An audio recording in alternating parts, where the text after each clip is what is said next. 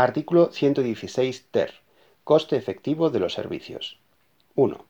Todas las entidades locales calcularán antes del día 1 de noviembre de cada año el coste efectivo de los servicios que prestan, partiendo de los datos contenidos en la liquidación del presupuesto general y, en su caso, de las cuentas anuales aprobadas de las entidades vinculadas o dependientes, correspondiente al ejercicio inmediato anterior.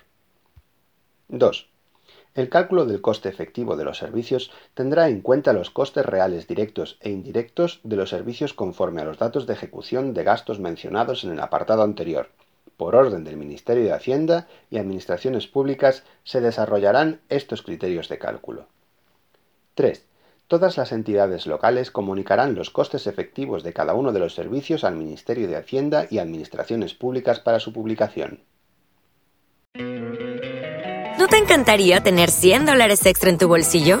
Haz que un experto bilingüe de TurboTax declare tus impuestos para el 31 de marzo y obtén 100 dólares de vuelta al instante.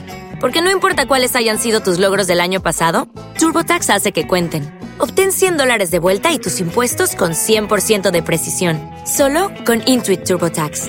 Debes declarar para el 31 de marzo. Crédito solo aplicable al costo de la presentación federal con TurboTax Full Service. Oferta sujeta a cambios o cancelación en cualquier momento.